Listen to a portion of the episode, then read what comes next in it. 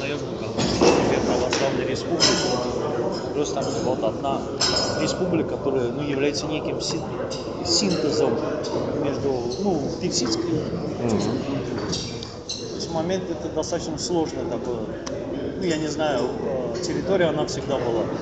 То есть арены действия между Россией, Ну Ираном да. и Османской. То есть есть и влияние Турции э, достаточное в отношении тех же самых Грузий, то есть у них даже чисто словесные турецкие слова. Есть влияние иранцев на Азербайджан, влияние на Грузию, на тех же армян, до сих пор продолжается.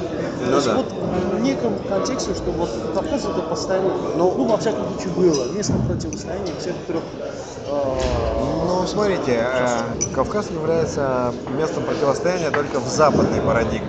Если смотреть на Кавказ глазами Запада, с его таким цивилизационным расизмом, с его стремлением к унификации, к, к подгону всего под свой западный, западноевропейский социально-политический шаблон, то тогда да, культурное, языковое, этническое многообразие Кавказа является проблемой, которая является же способом создать множество конфликтов в своих интересах. Это подход Запада. Так мыслит Запад.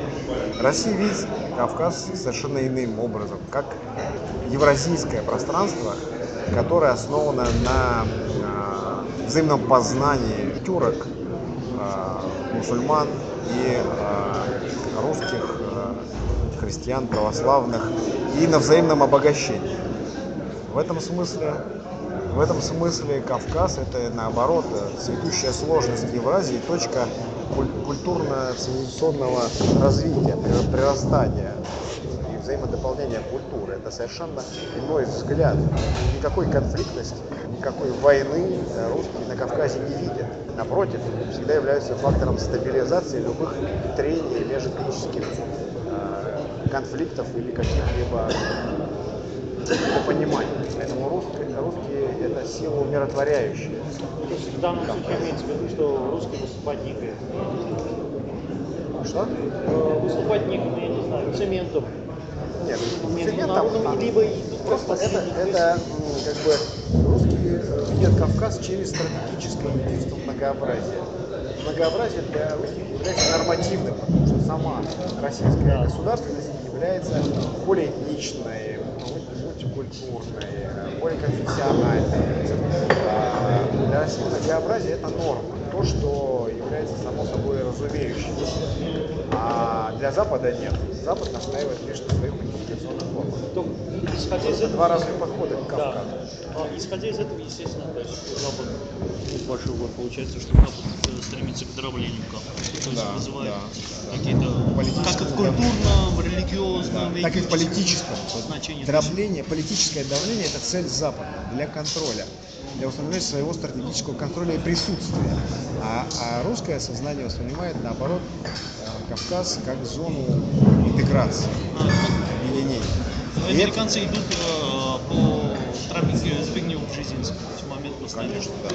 Бжезинский, он просто описал как бы некую модель, концепт американского геополитического подхода, называемого геостратегии, то есть реализуемого в военных э, стратегических интересах. Это на самом деле вообще не русский подход. Совершенно. И здесь, когда Кавказ начинает какую-то коллаборацию с Западом, взаимодействие, движение, он тут же подвергает себя опасности быть ввернутым в хаос, дробление, политических противоречий. Ведь Карабахский конфликт – это результат полити- политического противоречия. Это результат противостояния двух национальных государств. Национальное государство – это западный концепт, западная нетрадиционная модель государственности. Государственность модерна, довольно поздняя, 300 лет. И ее установление является лишь следствием того, что Запад не вязал национальную государственность как единственно возможно. Но это исключительно западный подход. Он рожден на Западе, в результате западного цивилизационного опыта исторического. Это их государственность. Видели, да. Наше государство традиционное, основано совершенно других принципах. Да. А мы как бы по умолчанию принимаем это. Вот все, э, все конфликты, имеющиеся на сегодняшний день в мире, являются конфликтами национальных государств, которые не рассматривают идентичность, коллективную идентичность народов, этносов, культур как нормативную, а считают ее тем, что нужно преодолеть. Видят человека как очищенного, такого просто атомизированного индивидуума, очищенного от коллективной идентичности. И в каком государстве находится, это тем гражданин, ту идентичность он принимает на себя. Человек мира. Это западный концепт, не наш. Никогда здесь, у нас, в евразийском пространстве, да и нигде вообще, кроме Запада, этот принцип не будет реализован. Отсюда вот эти все многочисленные конфликты, они порождены именно вот этим механическим подходом к человеку как к атомизированному индивидууму, очищенному от каких-либо а, органических свойств. Вот Все, супер, я как раз с концовки и начал. Я вот думал, с чего начать, вы в конце все сказали. Хорошо, спасибо, приятного всего.